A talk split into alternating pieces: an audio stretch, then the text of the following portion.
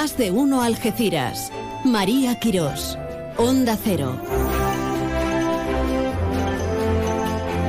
¿Qué tal? Muy buenas tardes. Oh, ¿Cómo está el personal de contento? ¡Qué maravilla! ¿Será que no hace ni viento ni tampoco excesiva calor? Hace un día precioso. ¿O será que todavía somos capaces de auparnos por encima de, de la mediocridad? Lo digo cada uno a su manera, ¿eh? Vamos a ver. No estamos señalizando con el dedito, en plan acusica, sí, sí, sí, ha sido tú, no. Cada uno con sus cuitas y sus dimes y diretes. Bueno, que ando yo profunda con el calor, será el calentamiento mental. Esto es más de uno Algeciras, más de uno Campo de Gibraltar. Arrancamos ahora en esta presente edición del miércoles 31 de mayo. Que se nos va el mes. Junio, julio, agosto.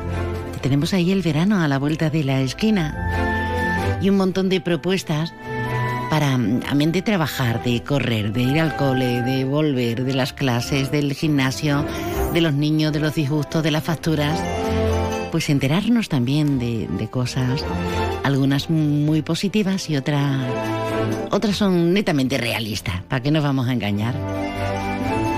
Hoy hablamos de cursos interesantes y gratuitos para, por ejemplo, avanzar con programas específicos en las pymes, incluso a ti que trabajas en lo rural y que tú dices, eso es muy difícil para mí. Pues tenemos una clave para conocer la historia y la intrahistoria de la provincia de Cádiz y de este lugar privilegiado en el mundo geoestratégico a lo largo y ancho de toda la historia. Y cuando digo de toda la historia, es toda la historia, por aquí han pasado todas las culturas. Pero hablando de culturas, hablando de estrecho, también para dar el pistoletazo de salida a las playas. Mañana con carácter oficial, mañana día 1 de junio, las playas de Algeciras tendrán todo el equipamiento para vivir el verano de 2023. Y vamos a, a entrevistar a, a, un escritor de, de, la tierra, un hombre que se ha dedicado a la docencia, al deporte durante muchísimo tiempo, Francisco García Corral, un escritor que además es bastante prolífico y que viene a presentarnos un balón hecho a rodar. Sí, sí, coincidiendo con el 114 aniversario de la fundación del Algeciras Club de Fútbol, pues va a estar con nosotros dentro de un ratito. Y ahora como estamos, que nos hemos mantenido, ¿verdad? Pues estará bien. Y luego nos daremos un homenaje de comidita. Sí, sí. Después daremos también paso a la inauguración del Chicharrón Fest. Algo muy, muy Fashion Week. El chicharrón de toda la vida. Pero el chicharrón de los barrios, ojo, ojo. Eso es pecata minuta. Así que tenemos muchos ingredientes y contar una luctuosa noticia. Pero vamos primero con, con, el tiempo. ¿De acuerdo? Vamos a saber qué climatología va a hacer.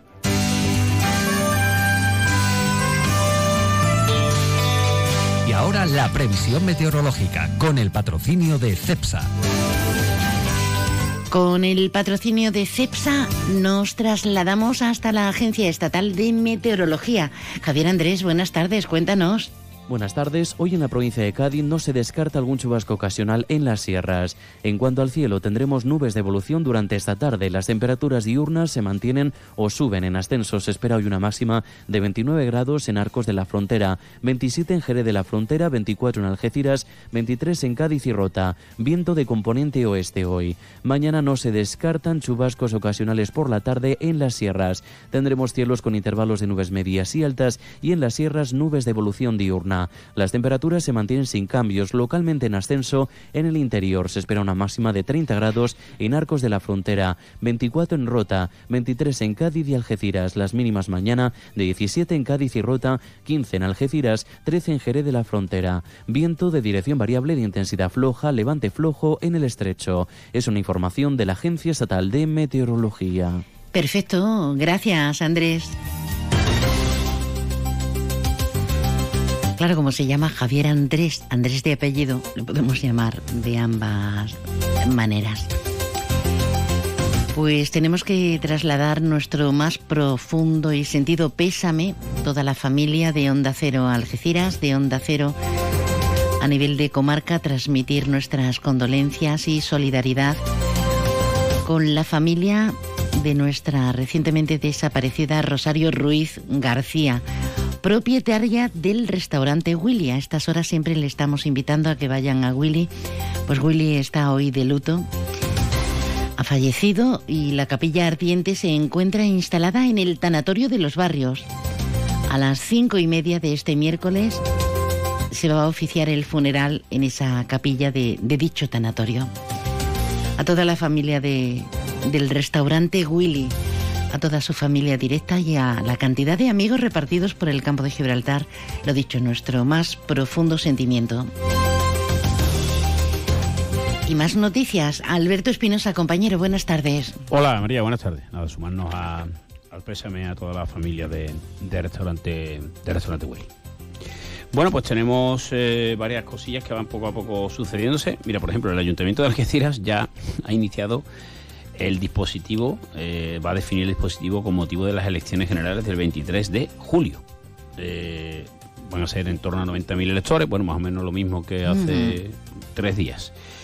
Y en ese sentido, bueno, pues eh, Picardo acaba de comparecer en la radio de Gibraltar y dice que da por hecho que no habrá un acuerdo sobre, sobre el Peñón en torno al Brexit antes de las elecciones generales en España.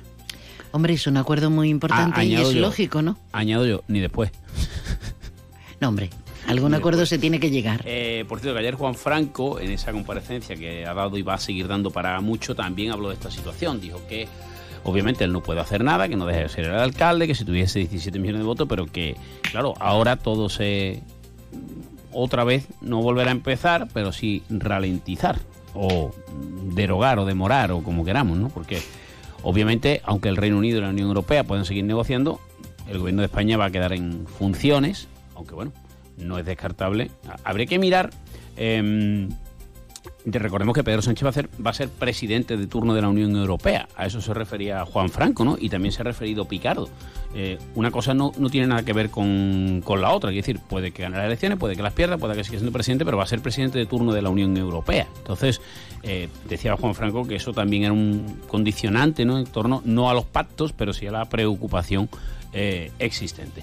Mañana, por cierto, no solo, como tú bien has dicho, empieza la temporada de playas en Algeciras, el día 10 lo hará en los barrios, sino que mañana, en principio, van a comenzar las obras de la conexión ferroviaria con Madrid, o sea que se va a interrumpir el tránsito, que para los pasajeros yo creo que va a ser mejor, el problema son las mercancías. Eh, precisamente el alcalde de Algeciras, alcalde en funciones, José Ignacio Landaluce, destaca las actuaciones y mejoras en la playa de la Concha y también eh, va a haber una financiación de fondos europeos que va a permitir recuperar la escalinata, o sea, la parte, hay una sentencia que sabemos que tiene que derrumbarse y todo eso, bueno, pues se va a permitir o va a permitirse a través de los fondos europeos restituir la conexión entre el paseo marítimo y la plaza alta. Bueno, veremos si se lleva a cabo. Hemos comentado ¿Cuánto lleva el tema de escalinata? Veintipico de años, ¿no? Ya. Sí, va a estar lo del Brexit y la escalinata van a estar ahí, ahí y el tren. Nos van a arropar. El plan de empresa de la autoridad portuaria contempla una inversión de más de 500 millones de euros hasta 2027. Y eh, contarte también que el Ayuntamiento de La Línea va a desarrollar un programa de atención a migrantes que contribuya a su integración en el municipio, además de que está cometiendo mejoras en la estación de autobuses. Ya sabes que hubo esa, eh, bueno, eh, todo el lío que hubo judicial y demás, que ya el Ayuntamiento ha recuperado la, la gestión. Y en deporte, bueno, pues no solo, como tú bien has dicho, el libro del amigo Paco García Corral, al que le agradezco el regalito, sino que el Algeciras ha empezado ya a eh, actuar en cuanto a la confección de la plantilla, bajas, altas. Eh, ha explicado ya que hay jugadores que tienen contrato y que el resto, bueno, pues eh, los que han acabado, entre ellos Álvaro Romero, que se va al Tenerife, como todos sabemos, y que se recupere pronto de su lesión, pues eh, se van a ir tratando los aspectos de manera personal. En cuanto a Iván Ania, esto vamos a repetirlo mucho estos días. Eh, Ania tiene contrato, o sea que cuando Ania va a seguir, tiene contrato, tiene dos años más de contrato. Ahora, el fútbol ya sabemos que eso no, no, significa mucho y además el propio entrenador dijo en su última comparecencia que la sensación que él tenía es que la propiedad no quería contar con él. De momento la propiedad no ha dicho absolutamente nada.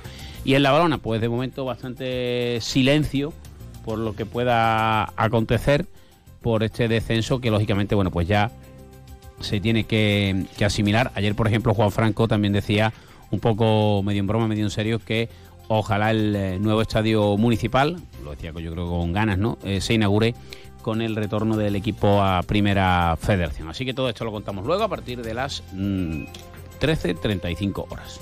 Gracias, querido mío. Eh, estamos en contacto, como debe ser. Ay, tengo mucha, mucha plancha, mucha asignatura pendiente. Lo solucionamos ya.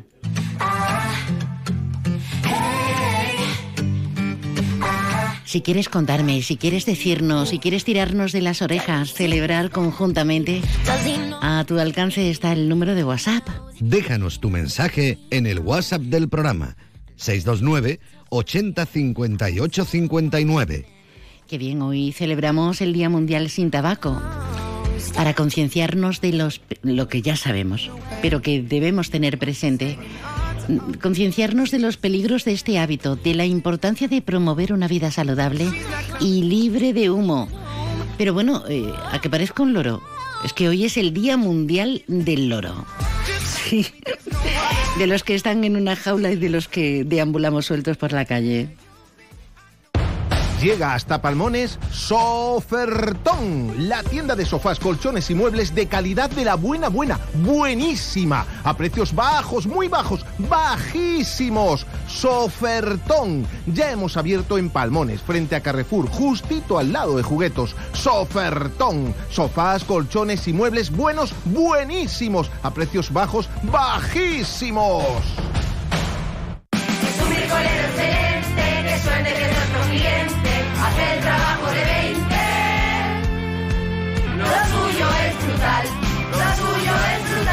Brico de Po estamos de aniversario. Solo hasta el 29 de junio consigue un aire acondicionado de 3.000 frigorías más kit de instalación por 299 euros. Solo en Brico de Po.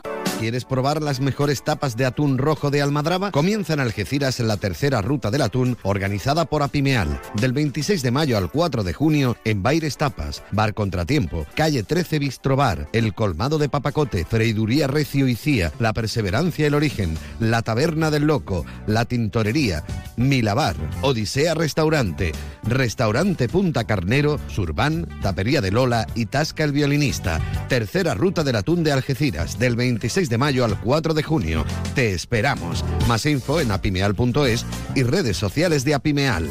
En Onda Cero Algeciras 89.1, más de uno Campo de Gibraltar, con María Quirós. He knows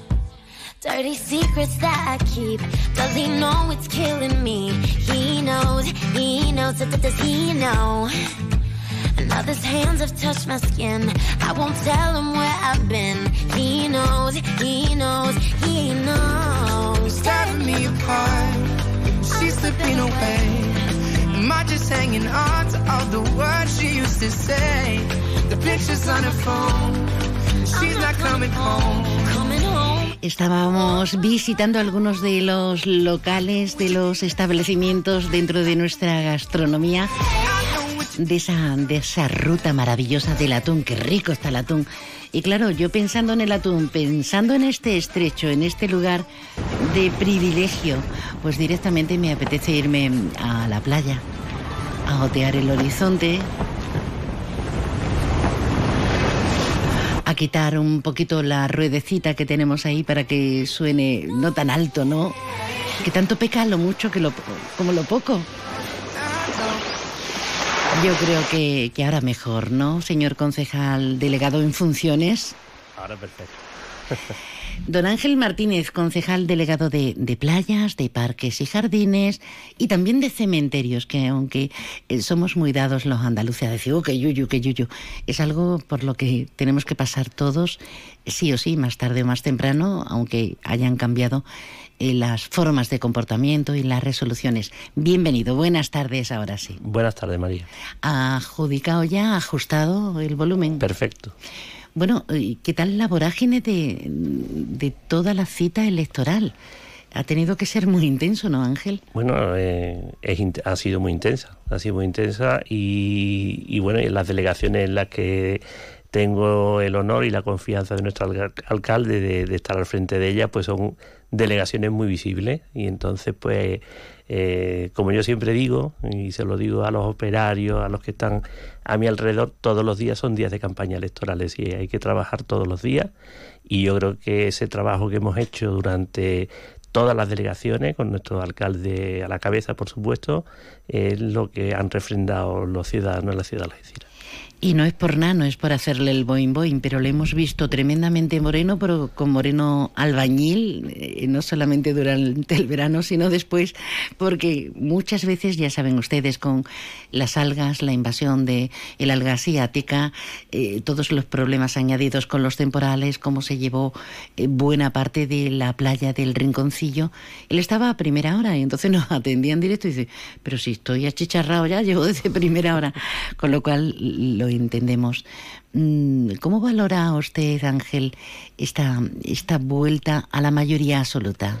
Bueno, yo pienso que, como he dicho antes, el, el refrendar de la ciudadanía, pues un trabajo que se ha venido realizando día a día. No de 15 días en campaña. No de 15 días. A mí cuando estábamos con el parque y se nos ha dicho que era eh, un tema que de, prisa y corriendo por la campaña electoral, pues estamos equivocados, porque el parque ha sido fruto desde que entré y tuve el honor de, de dirigir la delegación de Parques y Jardines, fue un objetivo que teníamos. Y y lógicamente cualquiera que vaya a visitar el parque eso no se hace de un día para otro.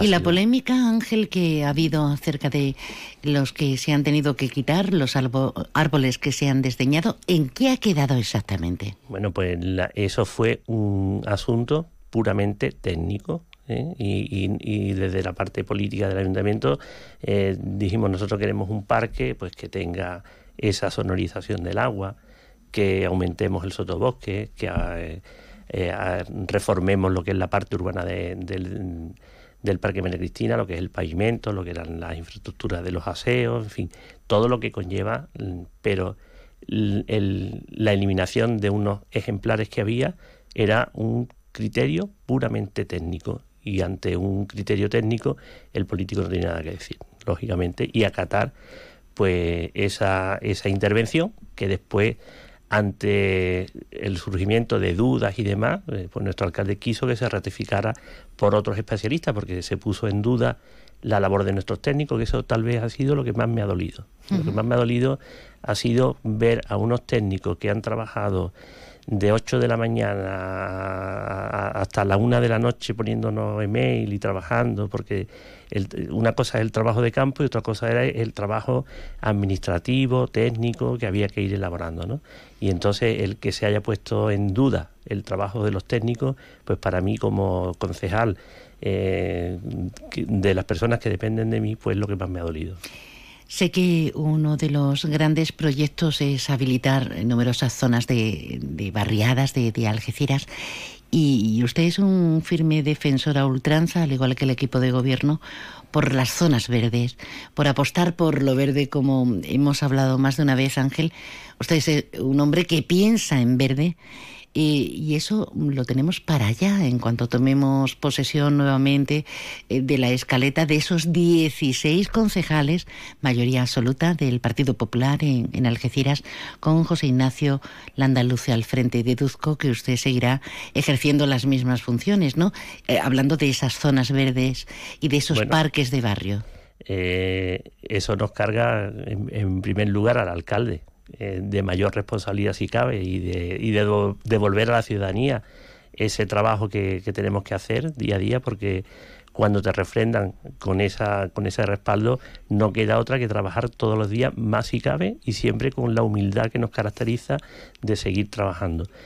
Espero que el alcalde es el que nos tiene que, que poner al frente de las delegaciones y la lealtad mía hacia la figura del alcalde pues está ahí y donde él diga pues será eh, el, el, lugar que él crea que mejor podemos desarrollar las funciones. Entonces no sé si estaré disponible para... Eh, bueno, yo disponible voy a estar, ¿eh?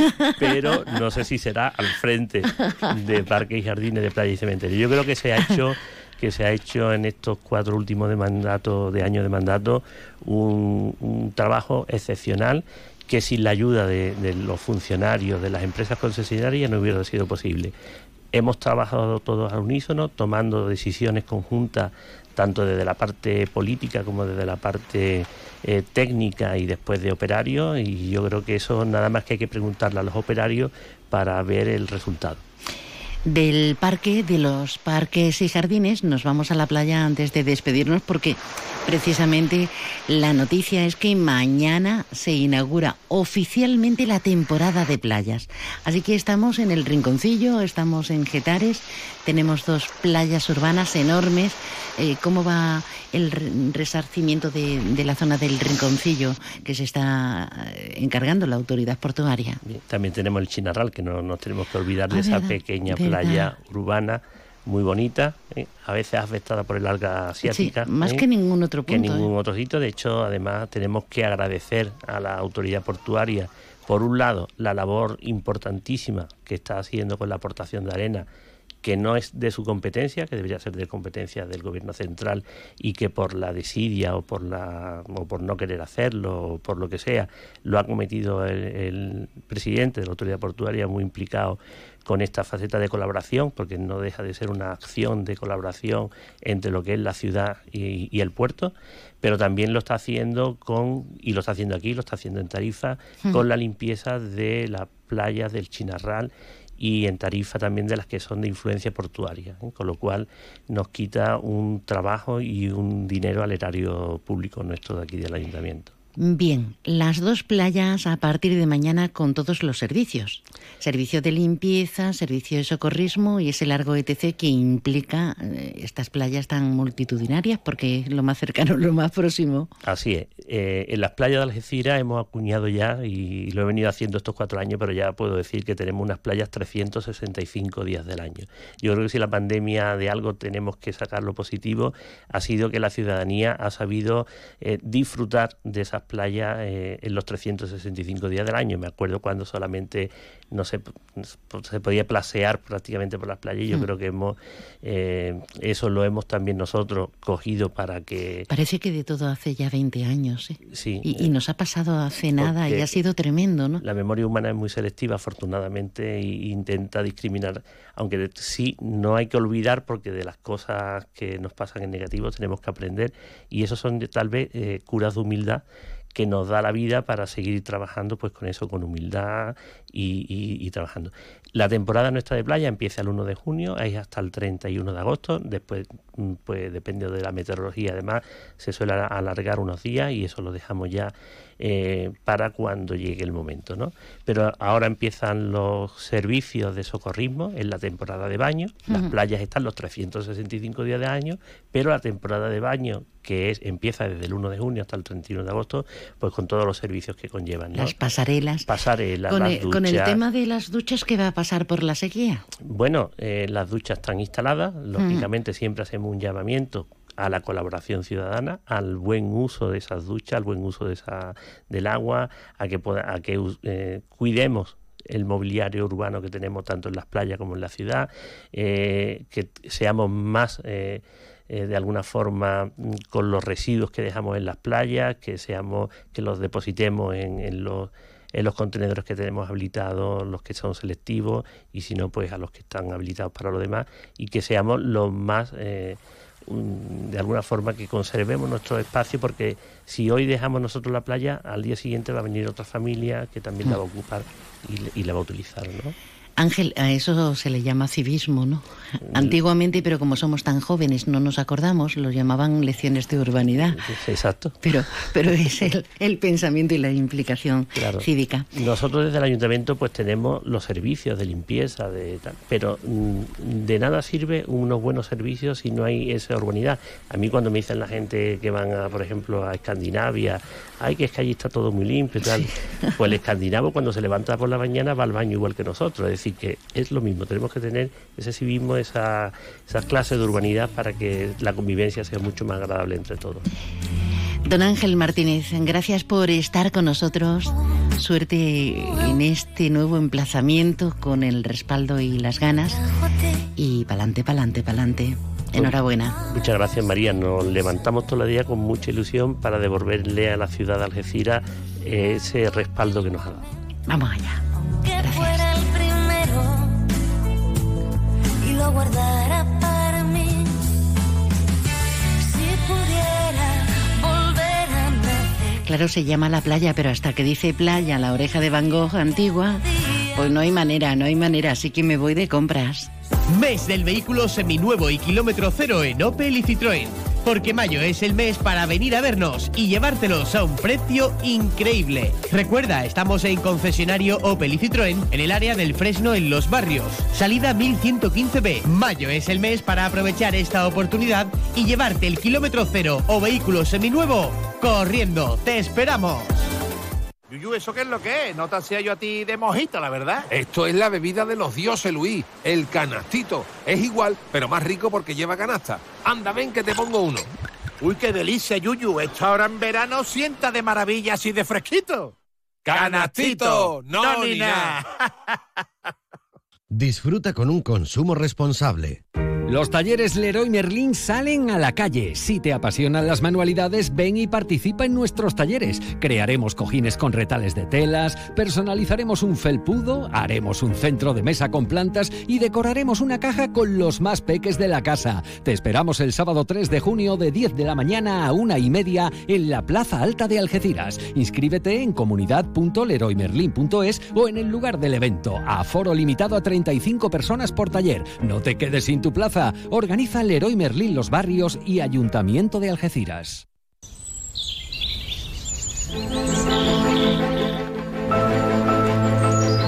Y más propuestas yo creo que bastante interesantes. Por si a una le falta, o a uno le falta inventiva, imaginación, si la loca de la casa anda algo, algo floja, fíjense, mañana en la Universidad Internacional Menéndez Pelayo, la UIN, en la línea de la Concepción, no tiene pérdida, ¿eh? no tiene pérdida porque está en pleno corazón, tenemos unas jornadas sobre Cádiz. Y no seamos de la manera que muchas veces somos. Somos una provincia muy interesante, pero la historia nos demuestra que hemos tenido un lugar preponderante a través precisamente de esa historia y de la literatura. Hablamos directamente con la responsable de la UIN, con doña Felicidad Rodríguez. Muy buenas tardes, Felicidad. Buenas tardes, María. Gracias. Eh, pues estamos aquí encantados porque nos vamos a, a, ubicar en una época muy interesante para echar la vista atrás, allá por 1812, y descubrir muchos entresijos de esa intrahistoria, ¿verdad? Sí, realmente es un periodo apasionante de, de la historia española y de la, y de la historia general. Eh, eh, hablamos de de la primera constitución española, hablamos de cuando se unen eh, por primera vez los estudios de medicina y cirugía en toda Europa. Entonces es realmente eh, un periodo que, que, que da para, eh, para escribir mucho tanto en el ámbito histórico como en el ámbito de ficción, eh, ficción basado en hechos en hechos reales, ¿no? Y esa es un poco la idea de, de esta jornada, ver tener una visión de Cádiz, de su provincia, de su entorno, eh, visto con los ojos de la historia y a través de, de, ese arte que es la literatura. Maravilloso porque vamos a tener unos ponentes de excepción que van a tocar. Por ejemplo, Antonio Pérez Henares va a ofrecernos la disertación, la conferencia sobre la española. Ese día, ese lugar y las gentes que cambiaron el mundo, que nos parece súper atractivo porque con la Constitución de 1812 se abolieron, digamos que pensamientos arcaicos, hasta el, el final de la propia Inquisición tuvo lugar y sobre todo el nacimiento de esa Constitución que nos abrió las puertas a, a, las libertades con letras grandes y mayúsculas. Pero es que también vamos a hablar de esa frontera de dos mundos, de un lado y del otro, incluso de las incursiones vikingas. También que ahí nos la, lanzamos a un periodo un poquitín anterior. Eh, la idea es un poco eh, reflejar que también antes de, de este periodo, pues eh, Cádiz también entró en la, en la, en la historia y como decía el hecho de la Constitución española de la de, la Pepa. que unía a los, la Pepa que unía a los españoles y eso eh, hay que recordarlo a los españoles del uno y otro lado del Atlántico. Eh, como empieza la la Constitución, luego la libertad de prensa, eh, fueron cuestiones que, que marcaron nuestra historia. Es cierto que la Constitución duró poco, porque la ponieron pronto, pero bueno, el- el- fue, un, fue un hito, ¿no?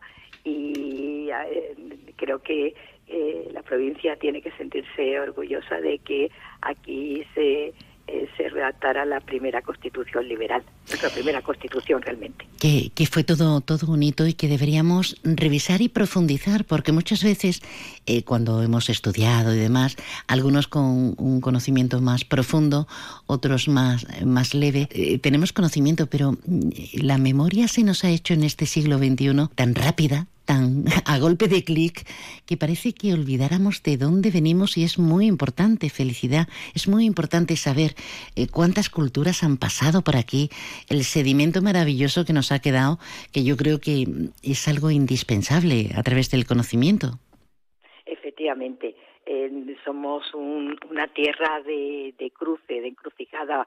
Ten- tenemos dos continentes, uno eh, apenas separado por 12 kilómetros. Estamos en el punto de unión del Mediterráneo y del, y del Atlántico y ese entorno pues ha hecho que, efectivamente hayamos tenido una situación privilegiada en, en la, en la historia y eso es lo que se refleja en las ponencias de hoy y de, y de mañana, Queremos decir del jueves y del viernes. Del jueves y del viernes. Eso que luego se me va a mí, se me va a mí la, la atención y yo necesito eh, luz y taquígrafo, como decíamos antaño en los medios. Eh, qué bien, qué bien. eh, son gratuitas, como siempre. Bueno, antes de despedirnos, que me interesa mucho con, con tu opinión versada y como profesora, el punto de inflexión que marcó precisamente la universidad, la, la- la cirugía. Eh, ahí hubo un antes y un después muy interesante. Cuéntanos un poquito. Bueno, eso es un punto realmente interesante. Hay que tener en cuenta que la medicina de la época pues no respondía muchas veces a las necesidades, eh, sobre todo de la Armada. Eh, estábamos en América, nos encontrábamos con, con problemas importantes y eh, la Armada en Cádiz, en lo que es la, hoy la Facultad de Medicina, decide crear un real colegio que respondiese a, a esas necesidades asistenciales y médicas. Se introduce la cirugía. Hasta entonces la cirugía era una materia, digamos, que hacían eh, se hacía fuera de la universidad, el- eran los barberos de la época los que la, la hacían y, y se le da el carácter científico y por primera vez en Europa se unen los estudios de medicina y cirugía alcanzando un nivel eh, altísimo. Eso ya, bueno, se traslada posteriormente a Barcelona y se va extendiendo a- hacia, hacia toda Europa. Entonces, eh, ese Real Colegio de Cirugía de la Armada dio una cantidad de figuras eh, impresionantes en el ámbito de, de la medicina. Además, se inventaron los primeros Erasmus Mm, que no se llamaban así. El colegio becaba a los mejores alumnos para ir a distintos sitios a formarse y luego volver, con reconocimiento académico incluso. Y, y ese Real Colegio fue el que eh, posteriormente dio lugar a las actuales eh, facultades de medicina. Qué bien, qué maravilla. Jornadas eh, sobre Cádiz a través de la historia y la literatura. Reiteramos, mañana jueves y viernes 2 por la tarde en la Universidad Internacional Menéndez Pelayo en la línea de la Concepción. No tiene pérdida, en la calle Clavel. Querida Felicidad, em, antes de despedirnos, invítenos, invítenos a, a que vayamos, a que acudamos, que es gratis. Sí, sí, sí, yo les animo a todos a, a asistir porque lo van a pasar estupendamente. Nuestros ponentes, Antonio Pérez Henares, David Gómez, Luis Sueco, Mario Villén, José Izoilo, eh, y todos coordinados por Alicia Ballina, que además eh, fue eh, durante mucho tiempo eh, la, con responsabilidades de conservación en el Museo Naval de San Fernando, o sea que conoce perfectamente la, la historia naval de nuestra, de nuestra provincia. Y mañana a partir de las cuatro y media de la tarde, eh, mañana jueves 1 y continuamos también el viernes 2, también por la tarde a las 5, pues tendremos a un grupo de, de escritores y de historiadores fantásticos que nos van a hacer pasar un- dos tardes magníficas en las que podemos aprender, pero además de una manera extremadamente amena. Genial. Doña Felicidad, querida profesora, gracias por estar con nosotros y gracias por auspiciar en la Universidad Internacional Menéndez Pelayo como responsable este tipo de iniciativas. Un abrazo. Gracias, María. Gracias. Una cita, una convocatoria para mañana en la línea, pero podemos profundizar más, irnos al tesorillo con las funcionalidades del Canva y el Capdu, que te suena chino. Es una ponencia sobre nuevas tecnologías y además también una ponencia para que los que tenemos negocios o somos emprendedores caigamos maravillosamente en esta tentación. La va a impartir María García. Buenas tardes, Tocaya. Hola, buenas tardes. ¿Cómo estamos? ¿Con ánimo? Sí, con muchas ganas de, de poder formar a los empresarios y que, y que sepan un poquito más de las nuevas tecnologías aplicarlas a su negocio. ¿En qué va a consistir la, ponencia? Porque tú eres fundadora de Comunicación al Dente, experta en marketing, en redes sociales, pero esto nos puede servir a todos, pero sobre todo a quienes se dedican a ello o notan que en su empresa tienen que ponerse las pilas, ¿no? Pues sí, eh, hoy en día eh, vamos a contrarreloj con, con las nuevas tecnologías, salen muchísimas cosas nuevas y lo que menos tenemos al final es tiempo de poder eh, bueno hacer cosas y estrategias para mejorar nuestro negocio. Así que, bueno, decidí impartir este curso eh, que concretamente habla de Canva y CapCut, que son dos herramientas de, de diseño y vídeo digitales para, para las empresas que no tienen mucho tiempo, que no tienen los conocimientos específicos de diseño, con el objetivo de que conozcan algunas nociones básicas para poder aplicar a sus negocios, desde diseñar un flyer, una tarjeta de visita, un dossier, una presentación o incluso hacer los posts para sus redes sociales eh, de una forma más, más bonita, más elegante, más fina, cuidando la imagen. Y por tanto más efectiva para transmitir lo que nosotros queremos, pero teniendo las herramientas al alcance. ¿Cómo lo vas a hacer? Porque va a ser en el CADE de, de San Martín del Tesorillo, va a ser por la mañana, asistencia gratuita. ¿Cómo lo piensas focalizar para mm, que si somos unos torpes como yo, por ejemplo, eh, aprendamos y, y saquemos partido? Pues bueno, gracias a la, inteligencia artificial y a lo bien hecho que están estos programas, la verdad es que son muy intuitivos y cualquier persona al final con mucha práctica puede conseguir hacer lo que quiera para su negocio. Todo es cuestión de saber mmm, varias eh, varias piezas clave que, que, sustentan estos programas y a partir de ahí practicar y practicar. Eh, yo mañana lo voy a hacer de una forma divertida, eh, muy amena. eh, me gustaría también fomentar que entre las empresas que vayan se conozcan entre ellas y haga- hagamos un poquito de networking. Eh, y sobre todo eso, decirles que, que la formación no acaba cuando acaba eh, la, la misma formación del CADE, sino que después en sus casas tienen que, que ir practicando y por supuesto que pueden contar conmigo para, para lo que necesiten. Me gustaría recalcar que estas jornadas, además, como bien has dicho, que son gratuitas, eh, también pueden solicitar consultorías individuales gratuitas conmigo posteriores a la reunión para yo poder seguir ayudando individualmente a cada empresario en lo que cada uno de ellos necesita. Que podamos trabajar el contenido de imagen, de vídeo para todo tipo de negocios. Claro, cuando dice CapCut, Canva, dice toque, toque lo que. Y podamos precisamente de forma rápida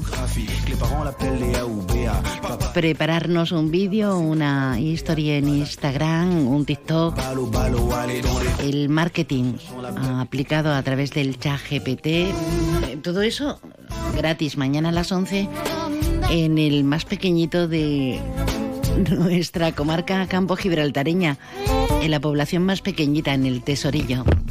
Por cierto que felicitamos a su alcance que va a seguir gobernando. Nosotros en nada, en nada, en segundos tan solo escuchamos las señales horarias de la una de este mediodía y nos empapamos de todo lo que está sucediendo en España, en el mundo, en el mundo mundial, como dices tú. Qué lujo, Amelia. Muchas felicidades. Bueno, luego diré a visitación también por vuestra onomástica. Un abrazo fortísimo.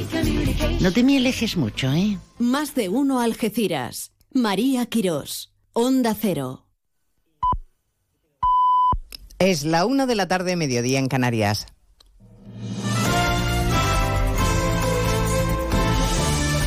Noticias en Onda Cero. Buenas tardes, les avanzamos a esta hora algunos de los asuntos de los que hablaremos con detalle a partir de las 12 en Noticias Mediodía, empezando en el Congreso de los Diputados con la cita de Pedro Sánchez con diputados y senadores de su partido que ya no tienen escaño en realidad porque se han disuelto las Cortes. El encuentro parlamentario de Sánchez que ha sonado a arranque de campaña electoral pidiendo a los suyos dar la batalla frente a una extrema derecha envalentonada y sin rastro de autocrítica en su discurso. Congreso de los Diputados, Ignacio Jarillo. Sí, discurso casi apocalíptico de Sánchez ante senadores y diputados pronostica un escenario de fuerzas ocultas y poderosas denunciando prácticas ilegales del gobierno en las próximas elecciones y comparando de antemano a Pepe y Vox con Trump y sus seguidores. Hablarán de pucherazo, lo harán unos y otros de que hay que detenerme como responsable de ese pucherazo. Ya lo han hecho y lo van a volver a hacer.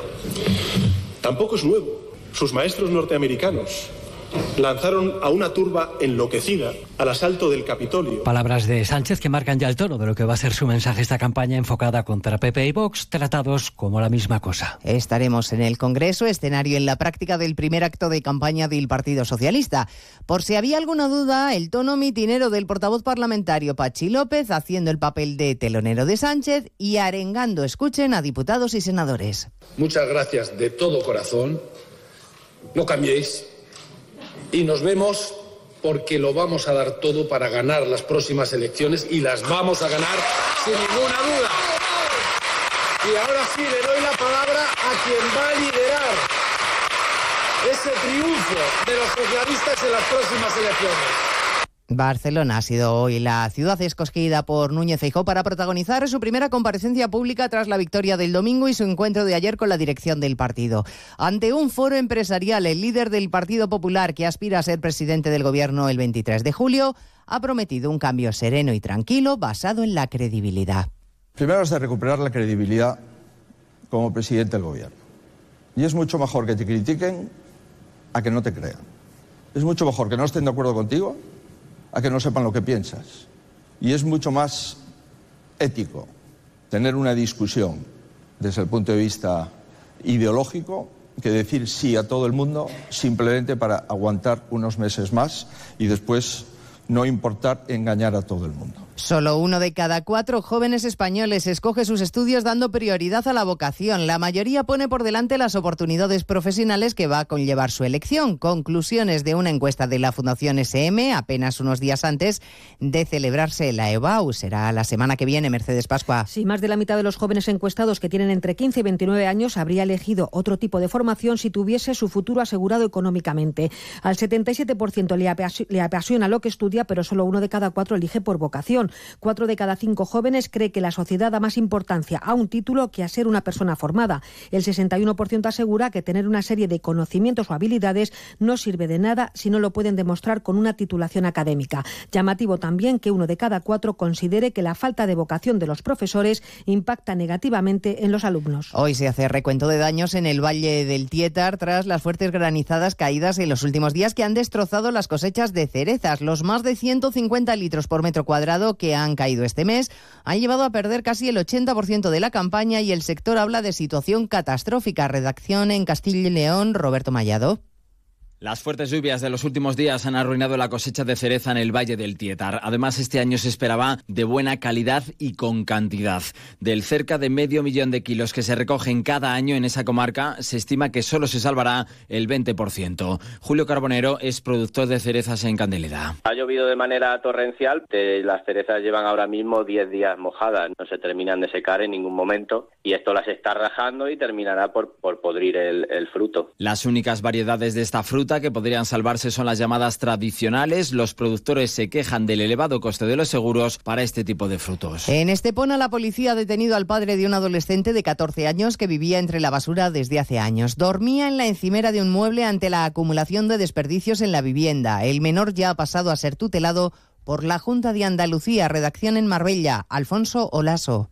Los agentes calculan que el adolescente podría llevar al menos cinco años viviendo en una precariedad extrema y en lamentables condiciones de insalubridad entre montañas de basura y durmiendo en la encimera de un mueble. El joven residía con su padre y con su abuela y con unas bolsas de desperdicios apiladas que llegaban a superar el metro de altura en algunas estancias de la vivienda, donde además había más de 20 perros, algunos con enfermedades y graves infecciones a los que no solían sacar a la calle.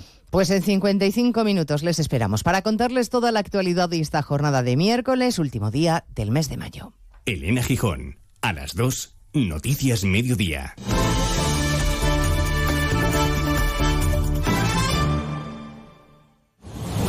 Este miércoles el primer título de la temporada. La final se juega en Radio Estadio. Desde las ocho y media de la tarde, la Europa League busca dueño y queremos que regrese a casa.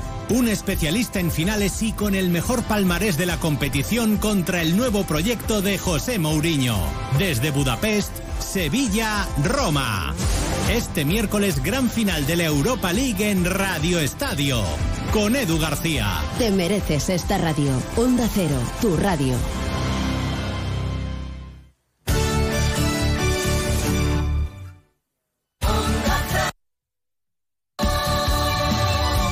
Andalucía.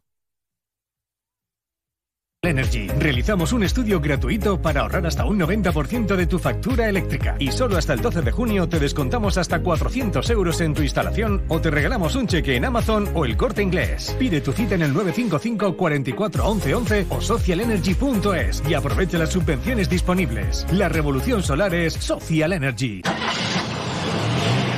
Coche. Golpe.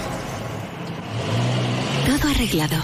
Es muy simple asegurarse con el Betia. Simple, claro, el Betia. Onda Cero Andalucía. Sobre todo.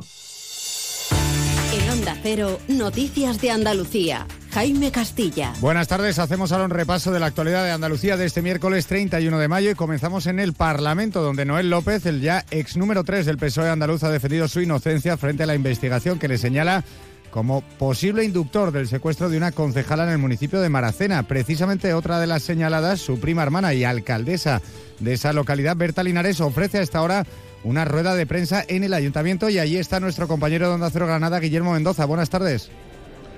Buenas tardes, Jaime. Estamos esperando ya la comparecencia inminente de la alcaldesa de Maracena, de Berta Linares. No sabemos si va a dimitir, al igual que lo ha hecho su primo hermano, el secretario de organización del PSOE andaluz, eh, Noel López. Desde luego ya también está implicada en este supuesto secuestro, según el juez del juzgado de instrucción número 5. Él ha sido quien ha pedido que se investigue también a la alcaldesa y al edil de urbanismo Antonio García Leiva. Así que, desde luego, lo que se espera es que la alcaldesa pueda dimitir en apenas unos minutos. Gracias, Guillermo. Estaremos pendientes de esa situación y esa rueda de prensa. En Huelva, los freseros de la provincia han mostrado su enfado con la llamada al boicot de la fresa por parte de una ONG en Alemania que las llama las fresas de la sequía. Onda Cero Huelva, Rafael López.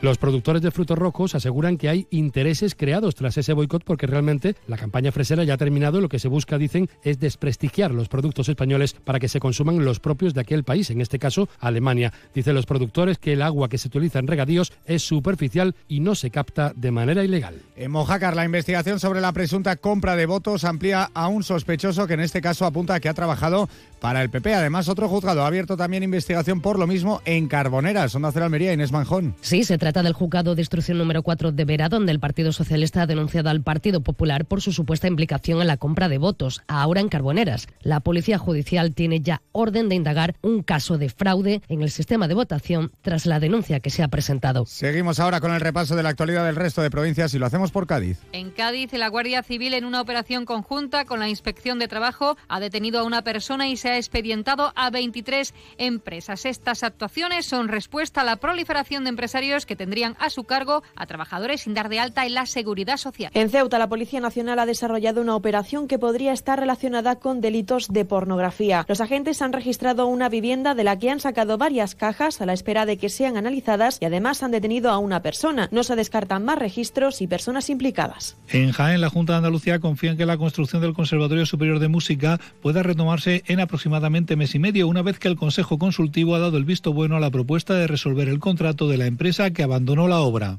Esta medianoche despega el primer vuelo de la conexión Nueva York-Málaga recuperada después de cuatro años sin funcionamiento. La compañía aérea Airlines unirá a ambas ciudades con tres vuelos semanales sin escala entre los aeropuertos de Newark en Nueva York y el de la capital malagueña. El vuelo aterrizará mañana a primera hora en nuestra capital. Y en Sevilla los agricultores y ganaderos del Bajo Guadalquivir han cancelado la manifestación que iban a llevar a cabo hoy por falta de asistentes. Planean nuevas movilizaciones, eso sí, para reclamar un plan de rescate para el sector al Gobierno Central la Junta debido a la sequía.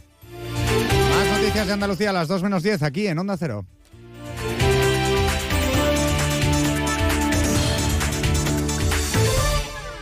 Onda Cero. Noticias de Andalucía. Nos encanta viajar, nos encanta Andalucía. ¿Te vienes a conocerla? Iniciamos nuestro viaje cada miércoles a las dos y media de la tarde y recorremos Andalucía contigo. Gente Viajera Andalucía, un programa de turismo, actualidad, gastronomía, tradiciones y buen humor en Onda Cero. Con la colaboración de la Consejería de Turismo, Cultura y Deporte de la Junta de Andalucía. Te mereces esta radio. Onda Cero, tu radio.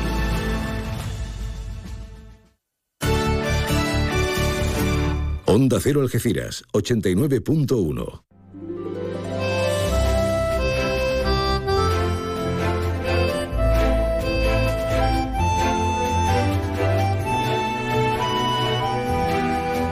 De uno Algeciras. María Quirós. Onda Cero. Buenas de nuevo. Tras el paréntesis prolífico y fecundo de nuestros compañeros de los servicios informativos, aquí estamos, seguimos en más de uno Algeciras, más de uno Campo de Gibraltar. ¿Qué tal en este día? Último del mes de mayo ya. El tiempo que pasa veloz, rápido, rápido. Y nosotros que nos habíamos quedado felicitándote, Amelia y Avelina, también es tu santo, ¿no? Tu onomástica visitación. Pues felicidades. Es importante celebrar la vida con letras grandes y mayúsculas. Que cuando nos venimos a dar cuenta, es que no nos llevamos nada. Nos acabamos. Y aquí batallando y...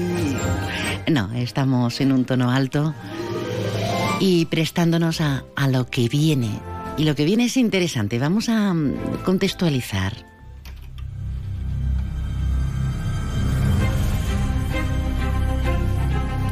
Estamos batallando siempre por el tren. Estamos batallando por tantos ámbitos y asuntos. ¿Qué sabemos? Por ejemplo, de fútbol, ¿qué sabemos? ¿Qué sabemos de cómo llegó a este rincón? Contextualizamos, como decimos, y nos situamos en 1889. Los británicos desembarcaron en Algeciras para la construcción de la vía férrea, la misma que tenemos hoy en día, la Bobadilla Algeciras, y con ellos cuentan que llegó un balón. Por eso se dice eh, que a Algeciras el fútbol llegó en tren. Don Francisco García Corral, Paco, buenas tardes. Hola, buenas tardes. Hay que ver lo que da de sí la historia si conocemos un poquito de ella, ¿eh? La historia es muy amplia y da para mucho, la verdad. Que hay muchos rincones que quizás desconocemos, pero que son muy amplios y fructíferos. Está con nosotros el autor de, de este libro que tengo entre las manos, que se llama un balón hecho a rodar, pero que a su vez tiene otras tantas publicaciones. Ejercicios físicos para mayores, historia de natación, educación física, gestión del entrenamiento y novelas históricas. La memoria de arena, la última imagen, tiempos en color sepia, el extraño. Bueno, es que no voy a acabar en la presentación como siga, como siga con el, con el currículum.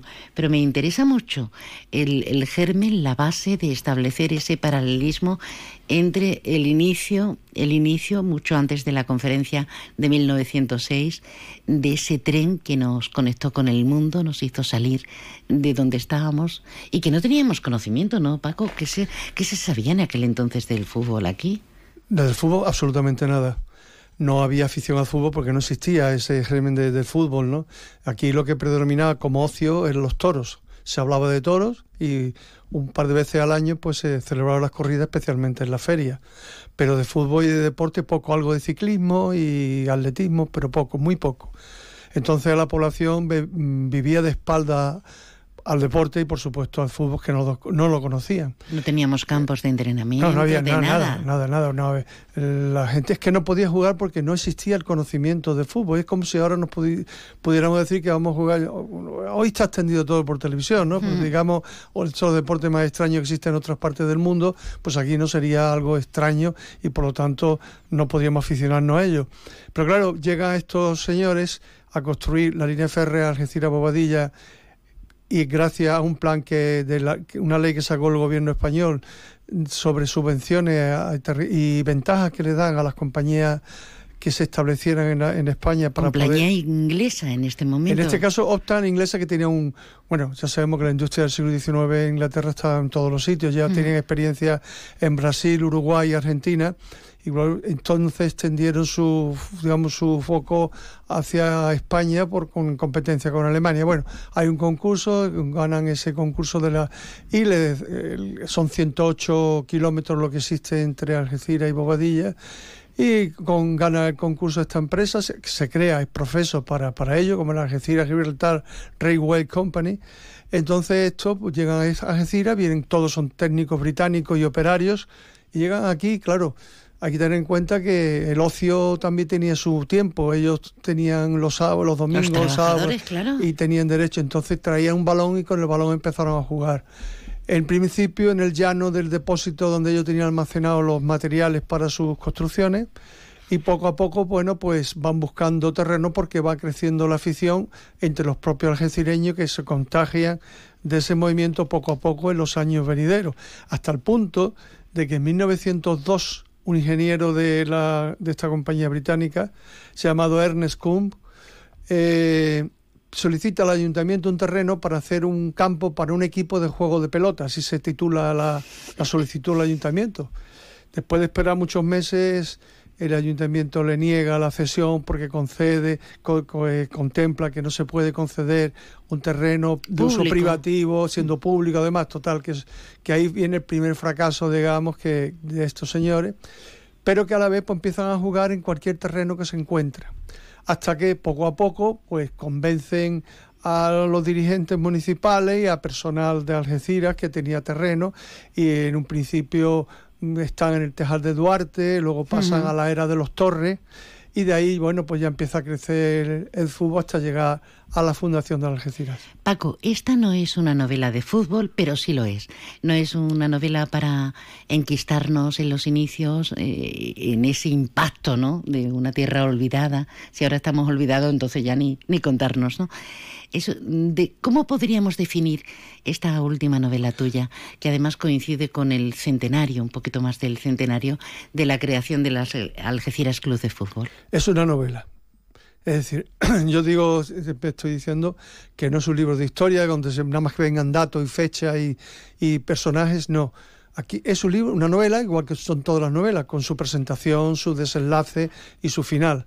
Y eh, en esta novela, pues claro, tiene el fútbol como, digamos, como el cauce por donde discurre todo toda la trama, porque va en torno al nacimiento de la afición al fútbol. Pero aquí, paralelamente a todo ello, hay que contemplar que en este periodo que estamos hablando, desde 1888 a 1909, pues se producen muchos hechos importantes en la ciudad, como puede ser la más importante, la, la, conferencia, de Algeciras en 1906, eh, la construcción del Hotel Cristina, el distintos construcción de viales que no existían, eh, se instala la luz eléctrica que hasta esa época no hay y lógicamente el tren, que prácticamente estamos como hace ciento y pico de años. ¿Quién estaba en aquel entonces en la alcaldía Santa Cana? En el 6 sí, que cuento la curiosidad que haber siendo, eh, habiendo sido el cuarto concejal elegido, digamos, en votos, pues por un decreto real lo nombran alcalde. ¿Por qué? Pues yo explico las causas por cuál optan por esta candidatura, porque era, era muy conocido, era una persona muy preparada que hablaba varios idiomas, eh, entonces pues querían dar de, Algeciras una imagen muy importante de acuerdo con las conferencias que se trataba. Pese a que había ciudades como Málaga o Cádiz que querían arrebatarle ese, eh, digamos, honor o esa eh, candidatura para que la conferencia de Algeciras no fuese aquí, porque esto era un pueblo de 14.000 habitantes más o menos y, poco con poca Qué gran éxito, ¿verdad? Ahora, a posteriores, eh, qué grandes personajes internacionales y nacionales estuvieron ahí reunidos. Qué, qué como Y además creó una base de que el Hotel Cristina fue visitado, en esos momentos dicen que fue el mejor hotel del mundo. Aquí venía gente como curiosos para ver el, hotel. Aquí se alojaron personalidades de todo tipo. O sea, ahora ya de memoria en el libro están puestos, pero desde Churchill, Reyes, eh, Fleming, montones de gente. Grandes artistas, de, cualquier disciplina. Poetas como Rubén Darío, fin, puedo decir un montón de personas que venían y estaban en el Hotel Cristina como algo, digamos, distinto a todo lo que había y en un enclave que quizá lo hacía más diferente en todos los sentidos con esta bahía impresionante. Paco, presentas el próximo día 7. Eh, una pregunta muy difícil. ¿Qué nos apasiona tanto del fútbol? ¿Cómo podemos perder los nervios, la cabeza, los sentidos sin entrar en, cómo nos desahogamos? Porque entonces sería un capítulo aparte. ¿Qué tiene de secreto el fútbol? El fútbol es un movimiento que se siente, yo creo que la gente, que los aficionados al fútbol sienten sus colores especialmente, porque lo eh, relacionan con la importancia de una ciudad. Hay muchísimas ciudades, muchísimos locales, perdón, localidades que no se conocen si no hubiese sido por su equipo de fútbol. Y entonces se te sitúan en el mapa, crea un movimiento social y yo creo que eso es lo que hace que los equipos y el aficionado pues esté por encima su primero su equipo de su pueblo de su ciudad y después siempre uno superior el que sea pero es una pasión que se genera y que a todo yo el primero nos atrae una pasión muy grande, muy grande que se excede de la, del raciocinio, de, de, la lógica. Pues ya lo saben, coincidiendo con el 114 aniversario de la Algeciras, eh, de la Fundación del Algeciras Club de Fútbol este miércoles próximo 7 de junio en el Centro Documental José Luis Cano a las 7 de la tarde tenemos eh, en acción a don Francisco García Corral. ¿Cuántos libros ya, Francisco? Que yo... Bueno, libros, libros, libros alrededor de 20, novelas llevo 9. En fin, ah, eh. Dice, llevo nueve. bueno, es, algo que voy haciendo. Cuando uno se jubila y tiene tiempo y está acostumbrado a trabajar, pues lógicamente tiene tiempo para estas cosas. Al final va a ser verdad eso de la retirada, el júbilo, como inicialmente se llamó a la expresión, el júbilo, la alegría, el poder hacer lo que a uno le place y encima hacerlo con este nivel. Bueno, muchísimas gracias por estar este ratito con nosotros y, y, mucha suerte, que esa alegría siempre sea tan fecunda como ahora, Paco. Muchísimas gracias a vosotros. Uy, es que da gusto, ¿eh? Con personajes de esta talla, un hombre que ha estado en la docencia, en Barbate, en Ceuta, en Algeciras, que ha hecho muchas cosas y todas bastante de nivel. Llegan las rebajadísimas de Millán Urban. Sofás, colchones y decoración hasta mitad de precio. Te llevas el doble de calidad, el triple de garantía y ahora te ahorras hasta la mitad del precio. Millán Urban tiene la mejor valoración de sus clientes en Google. El secreto, nuestro compromiso para que tú y tu familia descanséis mejor y seáis más felices. ¿Quieres probar las mejores tapas de atún rojo de Almadraba? Comienza en Algeciras la tercera ruta del atún organizada por Apimeal. Del 26 de mayo al 4 de junio en Baires Tapas, Bar Contratiempo, Calle 13 Bistrobar, El Colmado de Papacote, Freiduría Recio y Cía, La Perseverancia El Origen, La Taberna del Loco, La Tintorería, Milabar, Odisea Restaurante, Restaurante Punta Carnero, Surbán, Tapería de Lola y Tasca el Violinista. Tercera ruta del atún de Algeciras, del 26 de mayo al 4 de junio. Te esperamos. Más info en apimeal.es y redes sociales de Apimeal. El trazo de un artista, la locura de un genio, la fuerza de una melodía. ¿Qué hace que algo ordinario se convierta en extraordinario? La diferencia está precisamente en ese extra. Ven a descubrir por qué el Cupra Formentor se escapa de lo común. Estrénalo ahora con entrega inmediata. En Cupra Turial tenemos tu Formentor, en Los Pinos, Algeciras. Más de uno Algeciras. Onda Cero. Pues no sé si con el buen tiempo, pero son desde luego tremendamente apetecibles. Hablamos del chicharrón barreño, hablamos de la quinta edición del Chicharrón Fest que arranca mañana. Tenemos con nosotros al concejal delegado de, de fiestas, un hombre que nos alegra, nos alegra la vida. Daniel Pérez Cumbre, buenas tardes. Buenas tardes, ¿qué tal?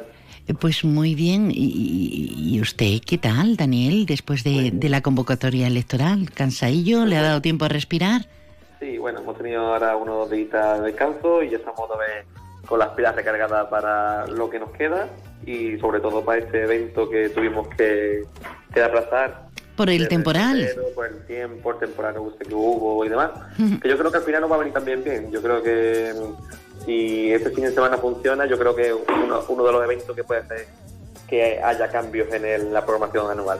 Sí, porque nos arriesgamos en invierno, que parece más apetecible, pero ahora ni hace todavía ese calor insoportable. Eh, el buen tiempo nos, nos anima, nos alienta a, a salir. Bueno, ¿cómo, ¿cómo se va a producir? Arranca mañana esta edición en la Plaza de Toros de, de los Barrios y cómo, cómo está diseñada. ¿Con qué criterios? ¿Qué vamos a encontrarnos? Lo de siempre, pero atendiendo a todo lo que podemos acudir, porque tenemos del 1 al 4, tenemos todo el fin de semana, desde Pues mañana jueves hasta el domingo. Pues sí, hay do- dos novedades. Una, como bien has dicho, volvemos a utilizar la Plaza de Toros como, como lugar para eventos ya de festejo. Eh, es una buena noticia porque al final ya tenemos ese espacio donde alberga un montón de gente para estas festividades, porque teníamos ese, ese cine de verano, pero se nos quedaba pequeño para todos los visitantes que nos, que nos visitaban durante todo el fin de semana. Y otra de las novedades es que mm, empezamos un día más, el jueves, que es una, una petición desde los establecimientos que, que participan en este cerro, y nosotros se lo, se lo asumimos porque al final, eh, sobre todo para, para mejorar, al final si, si vemos que funciona, pues se quedan esos cuatro días y por nosotros mucho mejor. Teniendo ganas la- los establecimientos que participi- participan, los, teniendo la- las agrupaciones que tenemos más de 18 actuaciones musicales durante todo el fin de semana, tendremos espectáculos infantiles, tendremos esos 10 establecimientos que ofre- ofrecerán este típico plato de charrón, pero de las 10 maneras diferentes que puede que puede haber, que puede haber miles y miles. Ya te digo, en, en 2019, que fue la última, yo comí asaores de, de charrones. O sea que- yo se lo he dicho ya a algunos que ya que están ahí pensando, digo, ya lo que me falta ya es probar el helado, helado de chicharrón. A ver quién, a ver quién es capaz de inventarlo. Bueno, no sería nada de extrañar cómo se ha abierto tanto el tema de, de las heladerías, Eh, pero mm, eh, imaginemos, Daniel, que de repente, como hoy en día nos movemos tanto por todas partes, alguien está de paso eh, visitándonos y, y dice el chicharrón, algo gastronómico tan, tan puntero, tan certero, eh, tan referente como para hacer esta, esta edición del Chicharrón Fest, que le podríamos contar a la persona que no tiene ni idea de qué es esa exquisitez, que además es casi light, porque hay que mentalizarse que es casi light. casi, casi. Pero bueno, Pues mira, pero bueno, está muy rico, está muy bueno. ¿Qué es el chicharrón? tenemos nosotros tenemos dos, dos elementos fundamentales aquí en los barrios, que es el charrón y la pagandina. Entonces hay uno que es más light, otro menos light. Entonces disfrutamos disfrutamos de, los de los dos en, en su, en su época. El charrón es ese trocito de carne de cerdo que lo hacen, es que ya te digo, lo hacen de mil de maneras, frito, en taquito, en lámina, es un manjar que, que todo el que viene a probarlo se enamora de él y además unirlo a este festival de música en directo con los amigos, con familia, con su cervecita, pues imagínate. Sí, porque la intención, en principio, mañana es inaugurarlo por la tarde, sobre las seis, seis y media. Y luego los horarios, ¿cómo van a ir? Imagino que más intensivos de cara al fin de semana, ¿no? Sí, a la mañana a las seis y media empezamos la inauguración del Charrón. Habrá un premio porque también este, este evento también eh, tiene varios eventos dentro de, de lo que es la programación. Eh, habrá una, pre- una entrega de premios gastronómicos a la venta de frenazos por su trayectoria de más de 50 años unido a, los barrios y a todos los eventos que, hacemos. Luego habrá las actuaciones a partir de, las 8. mañana tenemos a Jorge García, los colgados, a último tendremos actuación de, de DJ. Y ya viernes, sábado y domingo cambiamos un poquito más el formato. Eh, habrá espectáculos infantiles para los más pequeños, para que también disfruten en familia. Y ya poco a poco irán las actuaciones, ya empezarán. Va a haber un poco de todo, va a haber de flamenquito, va a haber hasta rock, va a haber mm, de todo, las agrupaciones. Eh, yo creo que va a ser un formato donde todo el mundo va a tener cabida dentro de, de, este, de esta programación. Además, sábado y domingo abrimos también a, mediodía, sobre las doce y media una, también para los más pequeños, con espectáculos infantiles y demás. Y un apunte también, que esto sacaremos hoy, eh, afuera en la, en la explanada enfrente de la Plaza Toro, eh, tendremos también atracciones, porque a la Asociación de Feriantes nos han confirmado de que pueden venir dos o tres atracciones para que también disfruten lo más pequeño de este pequeño espacio para que los padres también estén más tranquilos. Qué bien, pues apetecible, ¿no? Lo siguiente por varias razones y motivos, como estamos comprobando, por probar esa en que es de nuestra tierra y, que no te lo cuente nadie. Que no te lo cuente nadie. Hay que asistir en primera persona. Los mayores, los pequeños, vamos a tener música, como bien nos relata el concejal delegado de festejos en funciones, Daniel Pérez. Y vamos, que ya tengo yo plan para el fin de semana. Bueno, querido mío, gracias por estar con nosotros y ya cuando las delegaciones estén concretadas, pues lo mismo tenemos otra oportunidad y hablamos más de política. Hoy no, hoy mm, rendidos ante, ante la gastronomía y, la parte lúdico-festiva. Gracias por estar con nosotros y que salga genial. Muchas gracias y animar a todos a que nos visiten durante todo el fin de semana. Saben que mm, Normalmente durante nuestros programas con más de uno Algeciras, más de uno Campo de Gibraltar, estamos diciendo que ya abre el Willy, que tiene cocina ininterrumpidamente durante todo el día hasta las 12 de la noche. Hoy el Willy, el restaurante Willy en Palmones está de luto. Ha fallecido Rosario Ruiz García, propietaria del restaurante, muy joven. La capilla ardiente se encuentra instalada en el tanatorio de los barrios y esta tarde a las cinco y media se oficiará el funeral eh, en esta capilla, en la capilla de dicho tanatorio. Nuestro sentimiento desde Onda Cero Algeciras, de todo el equipo, nuestras condolencias y nuestro cariño por siempre. Centro Comercial Bahía Plaza. Siente el cine a lo grande. Butacas VIPS, sonido envolvente, pantallas únicas. Odeon Experience en Bahía Plaza. Suena bien, ¿verdad? En Bahía Plaza ponemos la tecnología a tu alcance con el cine del futuro. Vívelo, siéntelo. Estamos en el polígono de Palmones. Cine a lo grande. Mes del vehículo seminuevo y kilómetro cero en Opel y Citroën porque mayo es el mes para venir a vernos y llevártelos a un precio increíble. Recuerda, estamos en concesionario Opel y Citroën en el área del Fresno en Los Barrios. Salida 1115B. Mayo es el mes para aprovechar esta oportunidad y llevarte el kilómetro cero o vehículo seminuevo corriendo. ¡Te esperamos! La vida, el show continúa. Mañana más y mejor no es una amenaza, es un emplazamiento, una cita. Gracias. Ahora toda la información ya está por aquí Alberto Espinosa esperando. Un beso. Gracias.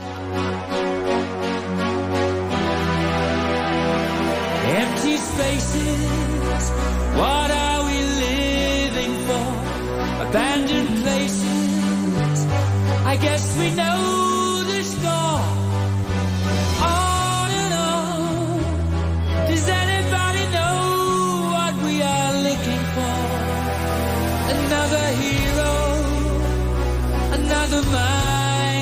Crying behind the curtain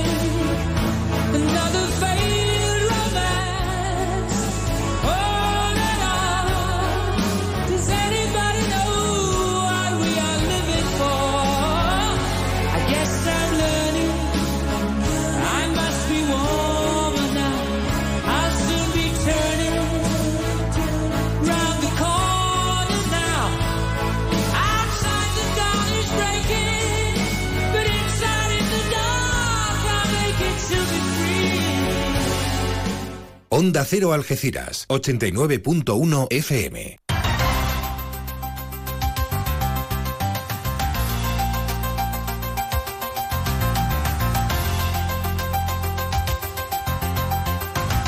Noticias del campo de Gibraltar en Onda Cero Algeciras, con Alberto Espinosa. Muy buenas tardes, señoras y señores. Tiempo para conocer la información del campo de Gibraltar en este miércoles 31 de mayo de 2023. Desde primeras horas de la mañana, Policía Nacional y Guardia Civil llevan a cabo una operación contra el clan de narcotraficantes conocido como del madrileño en las ciudades de Algeciras, Huelva y también en los barrios. Se están realizando numerosas entradas y registros y ya han sido detenidas ocho personas. Al clan del madrileño se le imputan diversas incautaciones de hachís que sumarían más de 2.000 kilos y la tenencia de numerosas armas de fuego. La operación sigue en marcha. Ya saben que el pasado domingo hubo elecciones municipales y que se han convocado elecciones generales tras la derrota del PSOE por parte del partido que está en el gobierno de España, el presidente Pedro Sánchez en elecciones generales para el 23 de julio. En este sentido, la situación puede afectar notablemente no solo ya al gobierno de España, sino también al acuerdo del Reino Unido, la Unión Europea y España sobre Gibraltar. De hecho, Fabián Picardo, en declaraciones esta mañana a la radio del Peñón, da por hecho que no habrá un acuerdo antes de los comicios. El secretario general del PSOE en la provincia de Cádiz, Juan Carlos Ruiz Boix, alcalde electo de San Roque, dice que va a buscar un punto de acuerdo con la línea 100% para ratificar el pacto en la Diputación Provincial. Necesitará de Izquierda Unida, mientras que el Partido Popular y la línea 100% podrían gobernar eh, si llegan a un intente cordial eh, ellos dos en solitario. También ese pacto se reeditaría en la mancomunidad de municipios del campo de Gibraltar. Precisamente los ayuntamientos ya comienzan a definir el dispositivo que se desplegará con motivo de los comicios del 23 de julio. El alcalde de Algeciras en funciones, José Ignacio Landaluce, ha recordado el legado y el ejemplo de Fermín Cabezas en el cuarto aniversario de